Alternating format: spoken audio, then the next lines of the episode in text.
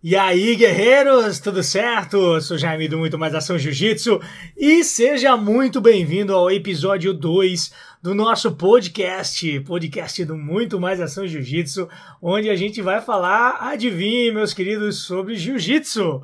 É claro, a gente vai falar sobre Jiu-Jitsu e a gente vai, é claro, dar uns pitacos aí sobre algumas outras coisas e vamos conversando sobre o que mais rolar aí, o que mais a gente achar interessante sobre sobre falar aí sobre jiu-jitsu, sobre qualquer outra coisa, né?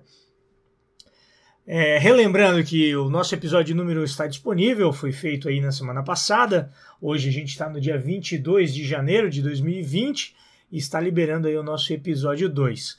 Espero sinceramente do fundo do meu coração que esse episódio 2 seja melhor do que foi o episódio 1, que o episódio 1, meus amigos, foi foi um foi terror, cara. Vou dizer para vocês, foi terror, porque assim, ó, eu nunca tinha feito podcast na minha vida, nunca tinha participado de nenhum e resolvi fazer. E se você ouvir lá, você vai ver que eu simplesmente levantei e fui fazer.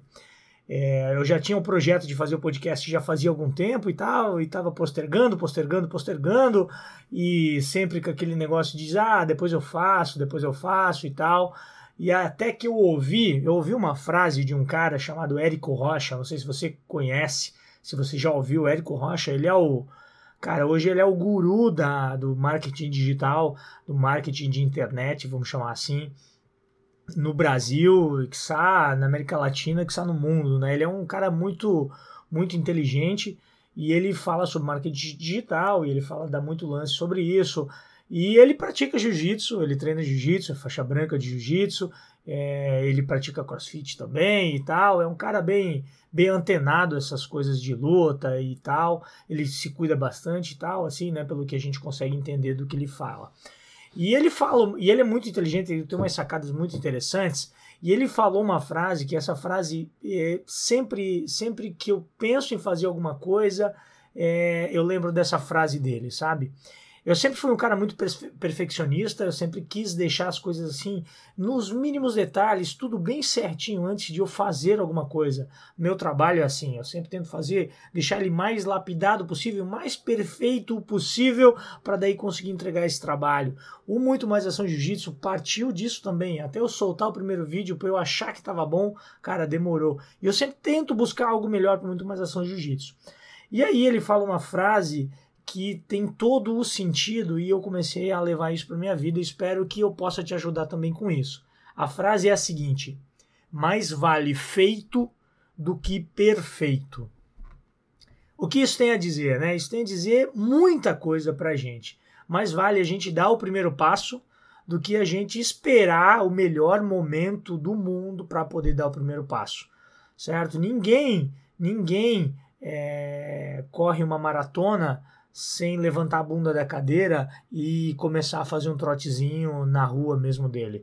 É, na própria esquina e treinando aos poucos. Ninguém começa fazendo 42 quilômetros. O cara começa fazendo é, 100 metros, depois ele aumenta para 500, depois ele vai para tenta fazer um quilômetro, depois de um quilômetro ele faz 3, depois do 3 ele faz 5, e aí ele se desafia faz 10, aí ele vai, treina, treina, treina, faz 21, e aí o cara tenta um dia chegar em fazer 42. E é assim que funciona. É, o podcast para mim ele está sendo exatamente dessa maneira não tô com as melhores coisas do mundo para se fazer, não tô é, mais familiarizado possível com a plataforma para fazer, mas estou fazendo. Mais vale feito do que perfeito. Então essa essa é a dica do dia, vamos chamar assim. Espero que eh, com essa frase eu consiga ajudar vocês. Segundo momento agora do nosso podcast aqui, eu gostaria de fazer um agradecimento especial ao Mohamed Ali, Mohamed Ali, na verdade, Mohamed. Mohamed, quem fala Mohamed Ali fala errado, tá? É Mohamed. Mohamed Ali. É assim, esse é o nome dele, né? Mohamed Ali. Eu tinha conversado com ele sobre o meu primeiro episódio, disse para ele que eu tinha achado que tinha ficado uma porcaria e tal. E, ele me deu uma moral, ele disse: Não, cara, porra, vai ficar melhor, vai ficar bom, que bom que tu fez e tal. Ele deu uma motivação para mim. E a gente tinha combinado de, de não, de, de ele não me divulgar e tal, porque vamos esperar ter mais alguns episódios e tudo mais. Só que daí o que ele fez, para minha surpresa, esta semana no podcast dele, no Ali, Ali BJJ Cast. Se você não conhece, acho difícil você não conhecer, mas se você não conhece, procura lá. Ele já tem, tem bastante, já alguns episódios ele já tem. E ele falou e ele divulgou o meu podcast lá no Ali BJJ Cast. Fiquei muito feliz. Fiquei muito feliz. E eu vou botar o trechozinho do qual ele me divulga lá para vocês darem uma olhada aí. Segura aí. Deixa eu achar aqui no meu celular. Tá, tava falando isso com o Jaime, né? Tipo, ele fez o primeiro episódio dele aqui. E realmente dá pra, dá pra perceber que, porra, foi o primeiro episódio. Foi bom, mas eu sei que o Jaime se comunica melhor do que aquilo ali. E eu falei, a gente conversando, eu falei, pô, irado, mas daqui a pouco tu vai melhorar, irmão. Daqui a pouco tu vai pegar o ritmo, daqui a pouco, enfim, a coisa vai acontecer. Então eu não tinha nem que estar tá divulgando o Jaime aqui, ele pediu pra eu não divulgar. Ele falou, não, divulga ainda não, porque tá uma merda ainda.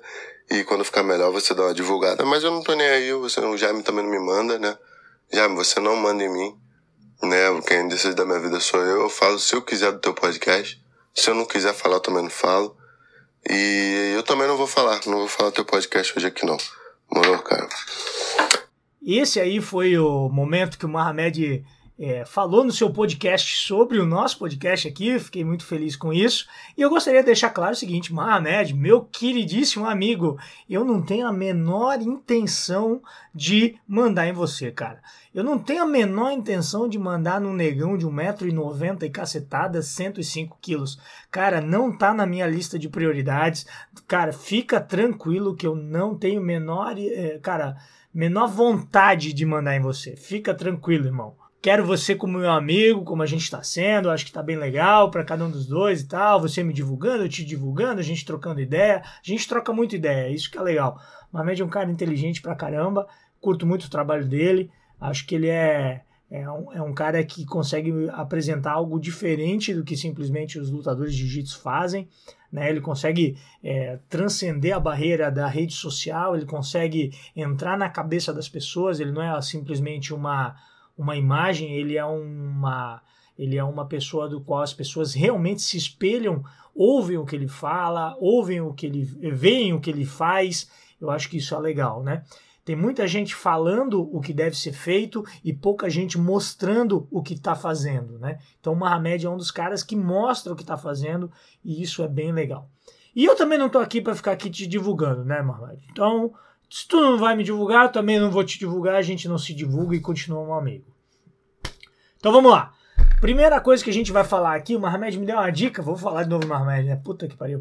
O Mohamed me deu uma dica que era o seguinte, Jaime, o que, que você tem que fazer é criar, criar é, quadros no teu podcast. E eu pensei muito no que eu estou fazendo aqui e tal, e eu vou criar um quadro aqui. Criei o quadro, na verdade. O quadro vai se chamar Rolinha. Isso mesmo, a gente vai dar um rolinha, um rolinha no mundo do jiu-jitsu falando sobre o que está acontecendo no mundo das lutas aí, trazendo algumas notícias para vocês, o que, que aconteceu, o que, que não aconteceu, comentando algumas coisas e tal. E esse quadro se chama Rolinha. Então, todo podcast a gente vai ter um rolinha, do qual a gente vai aquecer, sabe aquele rolinha, aquele aquecimento pro, pro, pro rola um pouco mais, mais pegado? Então é isso, a gente vai fazer um rolinho, vai falar sobre algumas notícias aqui, depois a gente vai entrar em algum determinado assunto e tal. Beleza? Então no primeiro rolinha de hoje aqui a gente vai falar sobre algumas notícias e cara, eu não poderia deixar de falar, né? Eu sei que é sobre jiu-jitsu, mas eu não poderia deixar de falar no que aconteceu nesse último UFC aí do Conor McGregor ter nocauteado Donald Cerrone com 40 segundos. Puta que pariu, né? Desculpe um palavrão se você tá me ouvindo, desculpe, desculpe mesmo. Vou tentar não soltar palavrão aí no podcast. Mas, cara, o que foi isso, né? O cara tava afastado mais de 15 meses do octógono, com aquele, uma porrada de problema de justiça, problemas pessoais, o cara envolvido com bagunça, o cara fazendo festa pra caramba e tal. Não que eu esteja com inveja da festa do dinheiro dele, nem um pouco, né? Imaginem. É, mas o cara, porra, ele tava totalmente desfocado com nada, parecia que tava assim, ó, tava nem aí pra luta. O cara vai lá, volta o foco, treina e, cara, o Donald Cerrone é bom, velho. O Donald Cerrone é bom, irmão. Ele tem um, jogo de chão bom pra caramba. Não deu tempo, não deu tempo. Quando foi lá com 40 segundos, detonou o cara, irmão. É complicado. O, o, irlandês é fogo, meu irmão, é fogo. A última derrota dele tinha sido pro Khabib Nurmagomedov, esse russo casca grossíssima. Esse russo, cara, eu tenho a impressão de que ele é aquele cara que você, sabe aquele cara que você conhece, você vai cumprimentá-lo, assim, você pega na mão dele, vai dizer: "E aí, irmão, beleza?" Ele pega na tua mão e começa a escorrer uma lágrimazinha no canto do olho, assim, sabe? Tipo assim, puta que pariu, irmão, não precisa apertar tanto, cara, não precisa doer tanto, não precisa quebrar minha mão, sabe? Esse russo tem cara de cara que faz isso, sabe, contigo, de que vai te moer a mão. Então, assim, ó, esse russo foi o cara que derrotou, é, fez a última luta do, do, do, do Conor aí e derrotou. E lembra, não sei se você lembra ainda do que aconteceu, o, o Khabib detonou esse cara, bateu, nocauteou o, o McGregor e ainda pulou, pulou o octógono e foi lá e bateu num treinador ainda do, do McGregor, deu uma bagunça danada lá e tal. Foi bem complicado. Na época, o McGregor xingou a família do cara, xingou o pai, eu acho, xingou um monte de gente e tal. É, mas a gente está falando do, do Conor, né? Conor McGregor. Ele, cara, eu acho ele falador demais. Eu acho ele um escroto. Eu acho que o que ele fala, irmão, assim, não, não se não, não, não agrega absolutamente nada. É um cara que se vende muito no trash talk, cara. E não é o tipo de, de, de postura que eu gosto de ver no artista marcial. Não gosto de ver esse tipo de postura. Mas a gente tem que tirar o chapéu que o cara tem uma precisão nos golpes fantástica. Ele não bate em vão Cara, ele só bate naquilo que ele tem certeza que vai acertar. Ele é praticamente um sniper, cara. Ele é um sniper do MMA. Eu acho que é assim que eu definiria Conor McGregor.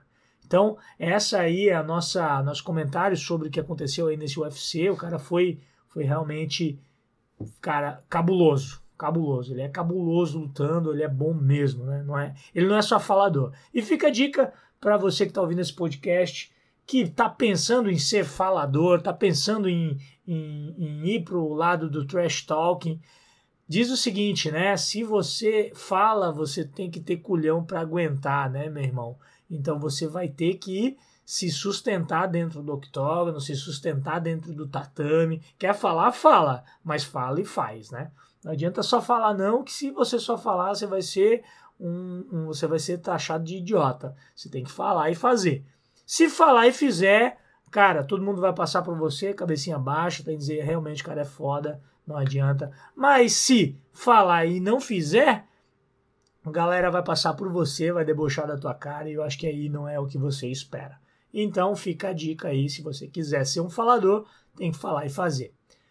Na segunda etapa do nosso rolinha aí a gente tem que falar do que aconteceu nesse último final de semana em Abu Dhabi, que foi o Grand Slam de Jiu-Jitsu. Grand Slam de Abu Dhabi aconteceu agora de 18 do 2.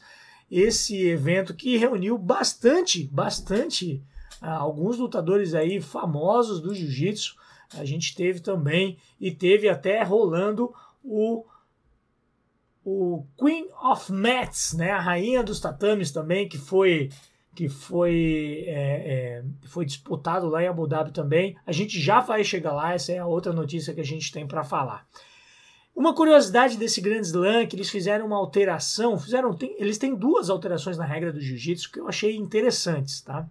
A primeira delas é que não existem vantagens e nem punições. Eles transformaram as vantagens em pontos e as punições em pontos negativos. Tá, Jaime, mas não era assim já, a vantagem não era ponto. Não, meu caro excelentíssimo, vantagem não é ponto. Se isso para você é novidade, que bom que você está ouvindo esse podcast onde você vai aprender um pouquinho mais sobre a regra do jiu-jitsu. Vantagem não é ponto, vantagem é vantagens. Por exemplo, vamos dar a dica. Se você estiver vencendo por 2 a 0 e o seu adversário fizer três vantagens, você venceu por 2 a 0. A vantagem era apenas um critério de desempate em caso de empate nas pontuações. Ela não somava pontos, né? Então, nesse campeonato, ficou dessa maneira: as vantagens viraram pontos e as punições viraram pontos negativos. Ou seja, se você tomar uma punição, eles tiram um ponto de você. Tem uma alteração também na regra que eu achei legal e que definiu bastante coisa nesse campeonato, principalmente nas finais. Você vai ver quando eu passar, fizer uma passada rápida nas finais, que era o seguinte: quando ocorresse um empate na pontuação, ganharia quem fez o último ponto. Vamos dar o exemplo. Você tá lutando, meu excelentíssimo amigo, você quedou o cara, meteu 2 a 0 O cara tá lá embaixo, 2 a 0 Você, você tá ali para passar e tal, tal, 2 a 0 vencendo 2 a 0 tô gatão, bonitão, vencendo 2 a 0 e tal, tal, tal, tal. Faltando 10 segundos para acabar, o cara te raspa. Ou seja, ele te raspou, te colocou para baixo, ficou por cima, ganhou dois pontos, ou seja, empatou 2 a 2 Quem leva a vitória ele, meu amigo, seu adversário, porque ele fez o último ponto. Então, faz com que o você que estiver vencendo essa, essa alteração na regra, eu achei interessante, achei legal. Quem sabe até a IBJJ pode pensar em colocar isso. Tomar um pouco d'água aqui que a garganta começa a ficar seca. Quem sabe a IBJJ pense em colocar, que eu acho que é uma mudança interessante, né? Porque faz com que os atletas sempre busquem mais fazer pontos ou finalizar, né? Eu acho que isso, isso, essa alteração foi interessante. Então vamos passar pelas categorias femininas. Categoria feminina, ela teve a disputa entre faixas marrons e faixas pretas e até 49, até 49 quilos, a Maísa Bastos, a brasileira Maísa Bastos, venceu a Brenda Larissa por 10 a 8. Né? Pontuação grande, lembre-se que aquilo que era vantagem virou ponto. Né? Até 55 quilos, a Ana Rodrigues venceu a Amal Amahad. Amahad, eu acho que é isso. Uma belga. A Amal concedeu o erro. Ela foi desclassificada quando ela atacava, quando ela estava atacando a chave de pé. Ela acabou virando para o lado errado, o que ocasionou a desclassificação. E a Ana Rodrigues venceu. Se eu não me engano, a Ana Rodrigues ela pegou a faixa preta há pouquíssimo tempo. Então ela já conseguiu ganhar um campeonato aí de grande, grande, grande visibilidade. Nós tivemos até os 62 quilos. Larissa Paz, brasileira, venceu nas prorrogações por 3 a 1 a Hope Douglas, a australiana. Até 70 quilos, a Tamara Silva, brasileira, é, com um empate de 3 a 3 no placar com a Marina, desculpa, Martina Gramenius, a sueca, Tamara conquistou o ouro depois de ter feito o último ponto no tempo regulamentar. Ou seja, aquilo que eu comentei para vocês, muito provável a Martina estava vencendo e aí a, a, a, Tamara conseguiu empatar 3 a 3 O que aconteceu? Tamara venceu por ter feito o último ponto. Até 95 quilos, a Gabi Peçanha, Gabriele Peçanha brasileira, venceu a Yara Rodrigues a Gabi e a Yara ficaram trocando raspagens até o fim e a Gabi conseguiu construir uma vantagem de 10 pontos a 7 para conquistar o título até 95 quilos do Abu Dhabi Grand Slam. Na faixa preta masculino, até 56 quilos, o Kalel, o brasileiro Kalel, acabou vencendo por 1 a 0 e levou o título, até 56 quilos, até 62 quilos, Iago Jorge venceu o Diego Batista com um triângulo, até 69 quilos. Gabriel Souza levou a medalha de ouro contra o Israel Almeida. É, depois do empate de 4 a 4 Gabriel conquistou o título por pontuar por último. De novo, aquela alteração na regra fazendo diferença aí para determinar o campeão. Até 77 quilos, o norueguês Tomei Langaker finalizou o Diego Ramalho com armlock. Até 85, até 85 quilos, Charles Negromonte, brasileiro, ele conseguiu uma queda contra o Júlio Júnior e acabou vencendo. Até 95 quilos, Adam Warzinski, polonês, casca grossa demais. Pô, cara, esse polonês é muito duro, irmão. Muito duro. Joga pra cima toda hora. Tem um jiu-jitsu lindo. Cara, o, o, o, gringo, o gringo é, é fogo, irmão. É fogo. Pena que na final até 94 quilos ele não precisou lutar, porque o Elton Júnior, brasileiro, acabou machucando seu braço aí na semifinal e não pôde competir pelo título. Até 125 quilos, até 120 quilos, é 125, não, até 120 quilos, o Rodrigo Ribeiro venceu o Igor Schneider, o famoso Tigrão, aí acabou vencendo por 5 a 1 e o Rodrigo Ribeiro ficou com o título. Então, essa foi, esses foram os vencedores aí do Grand Slam Abu Dhabi. E no nosso rolinha a gente continua falando onde foi disputado lá no, em Abu Dhabi, também foi disputado Queens of Mats, ou seja, a rainha dos tatames. A gente teve o King of Mats, que foi disputado também aí. Deixa eu lembrar quem é que ganhou o King of Mats, cara. Eu não lembro quem venceu. Foi no Rio de Janeiro. Deixa eu ver aqui. Parará, deixa eu ver quem levou, quem levou o King of Mats. É, eu tava lembrando aqui, eu tava, agora eu consegui lembrar aqui, eu tava querendo lembrar o, o, o King's, King of Mats, que o João Gabriel acabou vencendo. Então foi esse o King of Mats dos pesados aí, João Gabriel venceu. Se eu não me engano, foi o Kainan Duarte, né? Ele acabou dando uma queda e venceu o Kainan Duarte e levou o título. Então, como é que funcionou, né? Só para só relembrar quem não sabe, é, nesse Kings, nesse Queen of Mats, aliás, a rainha dos tatames, eles dividiram entre dois grupos, o grupo A e o grupo B, sendo que tinham três atletas em cada grupo. O primeiro colocado, o primeiro e segundo colocado de cada grupo enfrentam o primeiro e segundo colocado do outro grupo, alternadamente, obviamente. Então a gente tinha o primeiro lugar do grupo A, enfrenta o segundo lugar do grupo B, o primeiro lugar do grupo B, B e enfrenta o segundo lugar do grupo A. É, quem se classificou em primeiro no grupo A foi a Gabi Peçanha. Ela, ela venceu as duas lutas dela e, ela, e quem classificou em segundo foi a Tamara Silva. No grupo B, quem classificou em primeiro foi a Natiele de Jesus e quem classificou em segundo foi a Kendall Rousing, Rousing, eu acho que é isso, americana. Na semifinal, a Gabi acabou enfrentando a americana, a Kendall, e a Gabi venceu por 11 a 0, né? E na outra semifinal, a Natiele de Jesus enfrentou a Tamara, que a Nath precisou de menos de um minuto para pegar as costas e finalizar no estrangulamento. Na final, depois de luta duríssima e muito emocionante aí, tivemos a Gabriele Peçanha, que conseguiu raspar e venceu por 2 a 1, sendo campeã do Queen of Mets. Gabi Peçanha, que tem apenas 19 anos, tem, se eu não me engano, deve ter, não sei se tem um ano de faixa preta ainda, eu acho que ela não tem. Ela vem de um projeto social lá da Cidade de Deus, do Rio de Janeiro. E galera, casca grossa, merecidíssima, merecidíssimo. Com certeza tem um futuro brilhante no jiu-jitsu. Vai incomodar muito na faixa preta. Tô afim, muito afim de ver ela no Mundial. Cara, essa menina é casca grossa, essa menina é sangue bom, essa menina merece de tudo de bom que está acontecendo para ela. Eu acompanho ela já faz um tempo. Gabi, parabéns pelo seu trabalho, parabéns pelo título. Você só tem, você só tem a agregar no jiu-jitsu pelo que você faz. Parabéns mesmo. Show de bola, continue assim, focada, que eu acho que o futuro, o futuro te guarda bons, bons frutos. E é isso aí, galera. Então essas foram as notícias do, do Abu Dhabi. E para fechar aí o nosso rolinho, a gente tem que falar, obviamente, do que está acontecendo agora, que é o Campeonato Europeu de Jiu-Jitsu, o campeonato da, da IBJJF, da International Brazilian Jiu-Jitsu Federation, que está acontecendo em Portugal.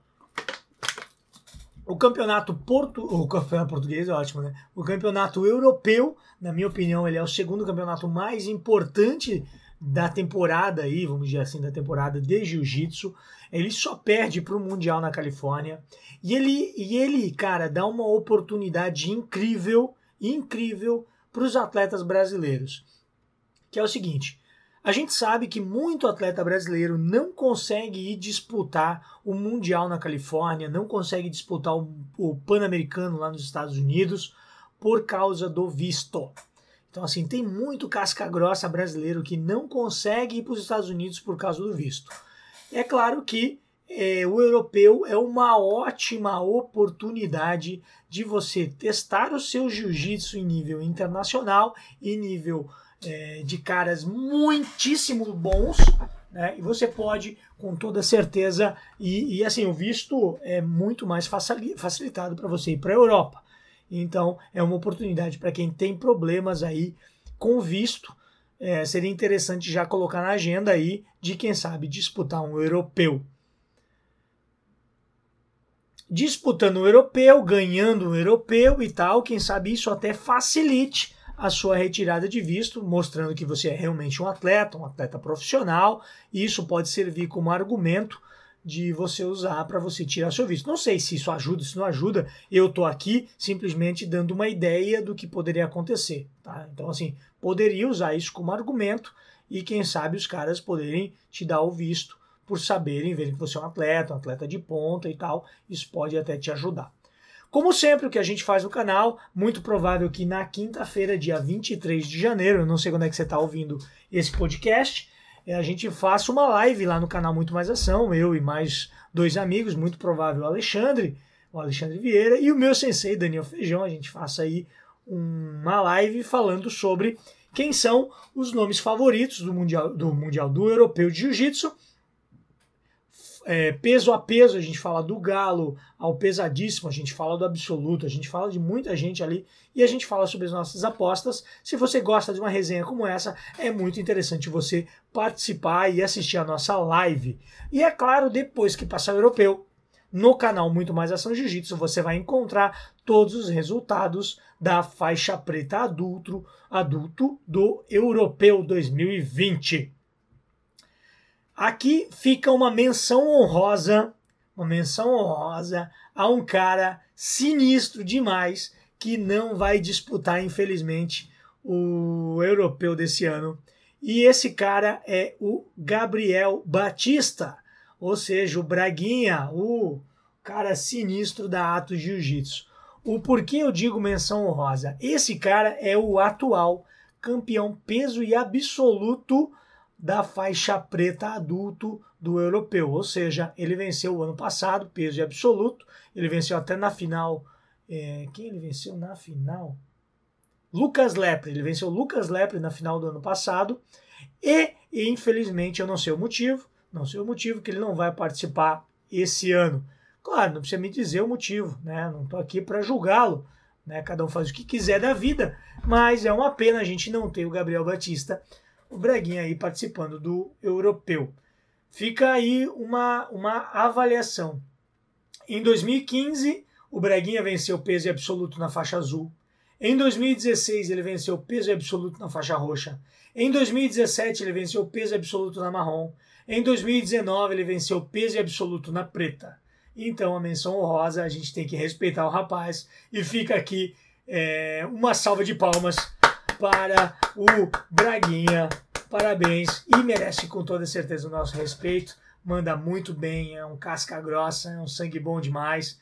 E pouca mídia aí, ele até reclamou no Instagram dele que pouca gente da mídia fala dele e tal, mas fica aí a nossa menção rosa para ele. E uma pena que ele não vai participar. É uma pena, fica quem sabe para 2021 a gente voltar a ver ele disputar o europeu. Então, galera, esse foi o nosso rolinha pelo mundo do jiu-jitsu. Foi o nosso rolinha pelas principais notícias que estão rolando aí do mundo das lutas, do mundo do jiu-jitsu. E eu espero que você tenha gostado desse formato aí da gente falar das lutas. Eu vou eu vou pedir para você, se você curtiu, coloca lá no Instagram, dá um dá um print aí no nosso no nosso no nosso podcast coloca lá no Instagram, coloca lá no Stories e diz assim, ó, curtiu Rolinha? Pronto, uma hashtag, hashtag curtiu Rolinha, que eu vou saber que você curtiu, que eu vou saber que você ouviu, vou ficar feliz, vou ficar bobo pra caramba, vou dizer pra minha mãe que a galera tá me ouvindo também no podcast e vai ser muito legal, a gente vai poder interagir, eu vou repostar, vou te mandar mensagem também, vai ser bem legal. E agora, como parte final do nosso podcast, eu gostaria de falar sobre um, um tema que eu já até fiz o um vídeo no canal, saiu um vídeo essa semana sobre isso, que é a importância do faixa branca de jiu-jitsu. Eu fiz o um vídeo no canal falando sobre a faixa branca e eu tive até alguns comentários, eu tive até algumas respostas de algumas pessoas. E, putz, é um tema que sempre eu vou tentar trazer e sempre vou refrescar na memória, porque tem, a gente tem que é um tema que a gente sempre tem que tem que estar tá vasculhando e a gente sempre tem que estar tá conversando sobre isso. Faixa branca de jiu-jitsu, ele é o cara que muitas vezes a gente não dá bola para ele. Muitas vezes o faixa branca de jiu-jitsu é o cara que a gente diz assim: ah, meu irmão, te vira, né? Eu me virei quando era faixa branca, porque esse cara não pode se virar. Se liga, vai atrás, pô. Vai ver como é que funcionam as coisas, vai atrás de posição, vai tentar, sei lá, cara, vai, vai procurar informação. Eu não vou, não vou dar bola e tal, não vou trocar ideia com esse cara. É, e a gente faz isso muitas vezes inconsciente, muitas vezes Cara, porque fizeram isso com a gente, né? Eu, eu, eu tive isso. Quando eu era faixa branca, eu, eu tive esse sentimento de ser deixado de lado, muitas vezes pelos graduados. É, e, eu, e eu nunca fui um cara de fácil relacionamento. Eu vou, né, eu tô sendo sincero agora. Eu nunca fui o cara de chegar assim nos lugares, de conversar, de ser um cara de bom de papo e tal. Você me ouvindo falar e me vendo, me vendo no canal e tal, né? É uma maneira que eu encontrei de, de conseguir tirar isso de mim, sabe? Esse sentimento de não conseguir conversar direito com as pessoas e de não conseguir trocar ideia. Se um dia você que estiver me ouvindo tiver o prazer de conversar com a minha esposa e acabar falando sobre mim, você vai ver e perguntar para ela alguma coisa sobre isso, vai, ela vai dizer que eu era um bicho do mato, cara. Eu era daquela pessoa e de, e de vez em quando eu ainda faço isso, que eu sou a pessoa que estou no mercado, que se eu encontrar alguém conhecido que eu não sou muito de trocar ideia, que eu não tenho muita afinidade, eu sou o cara que vou mudar de, de, de corredor, brother. Eu vou fugir da pessoa. Não pela pessoa, saca? Mas por mim, porque eu sou introspectivo. E eu acabo não tendo. Eu não gosto de forçação de barra, saca? Eu não gosto de chegar numa pessoa assim e. Pô, quanto tempo, né? Pô, e aí?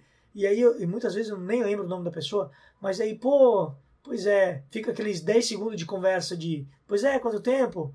Pois é, e a família? Ah, vai bem, e a tua? E o trabalho? Ah, o trabalho vai bem, e tal.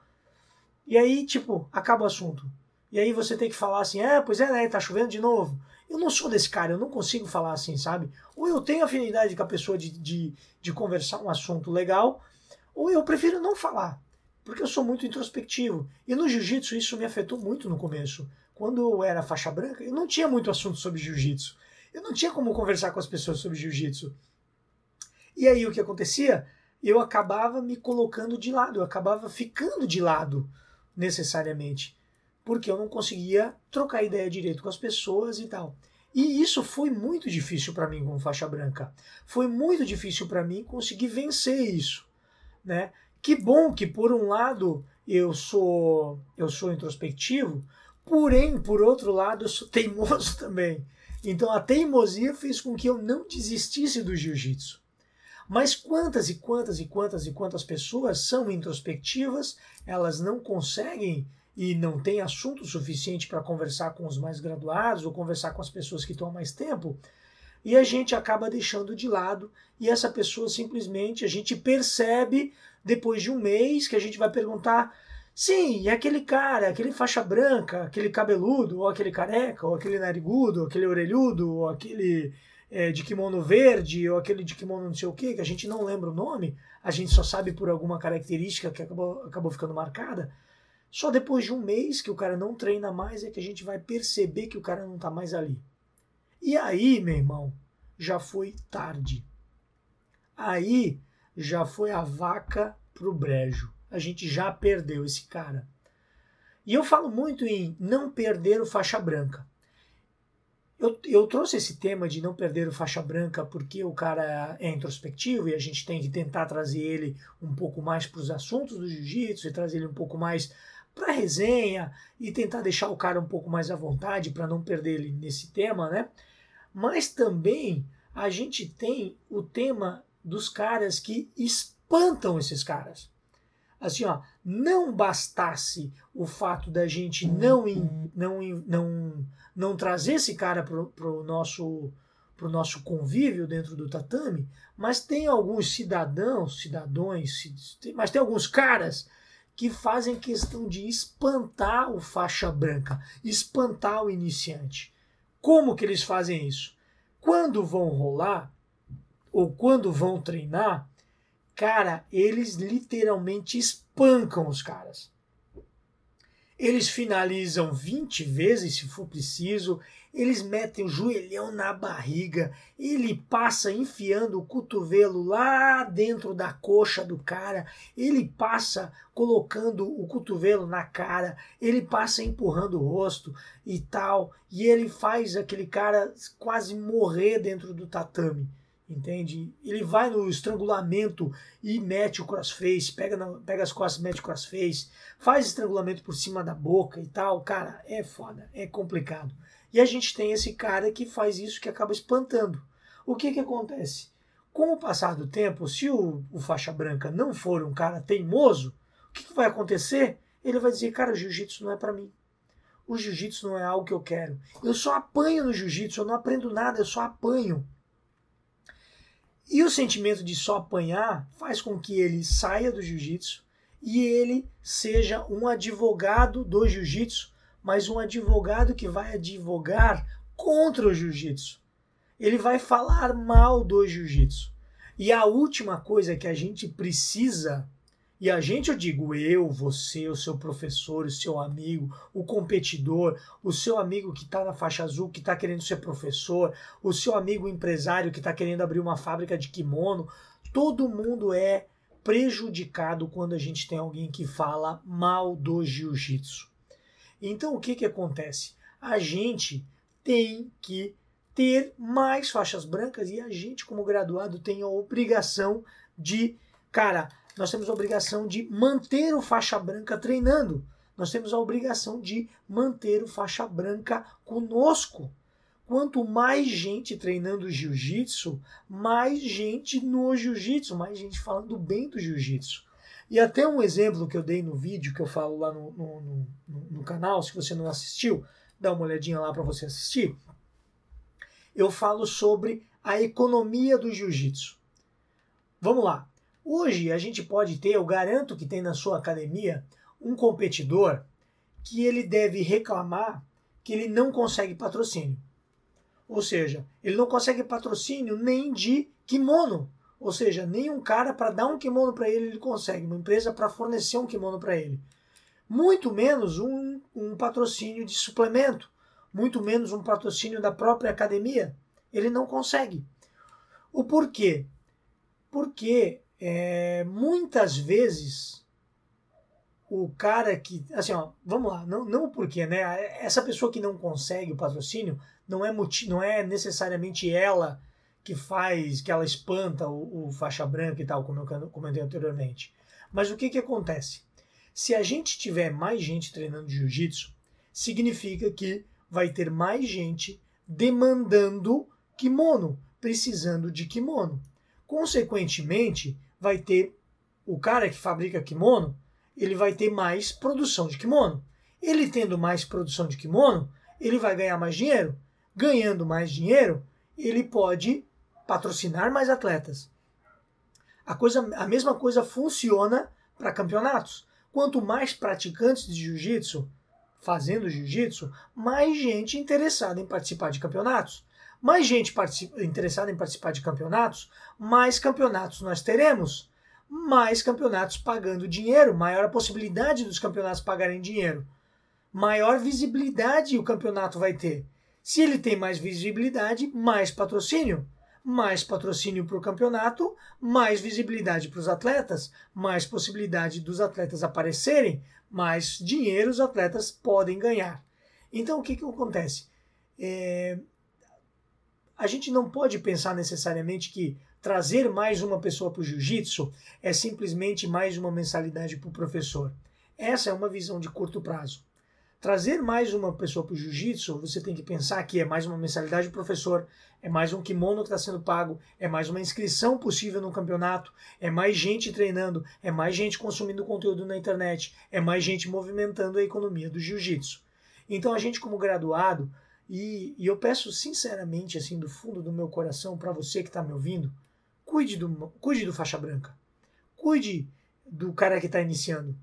Traga pessoas para treinar em jiu-jitsu.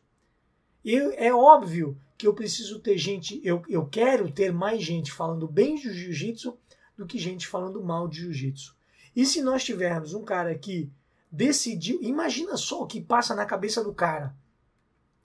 Ele está em casa, ele é sedentário muitas vezes, ele olha entre todas as possibilidades dele fazer de artes marciais ou de qualquer outra coisa, de musculação, de futebol, de cara, de tudo, de crossfit, ele pode fazer qualquer coisa na vida dele.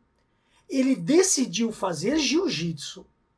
Ele decidiu fazer jiu-jitsu ele vai lá, compra o kimono, se matricula para em dois meses, em dois meses de treino, a gente, nós graduarmos, nós graduados, deixarmos esse cara fugir.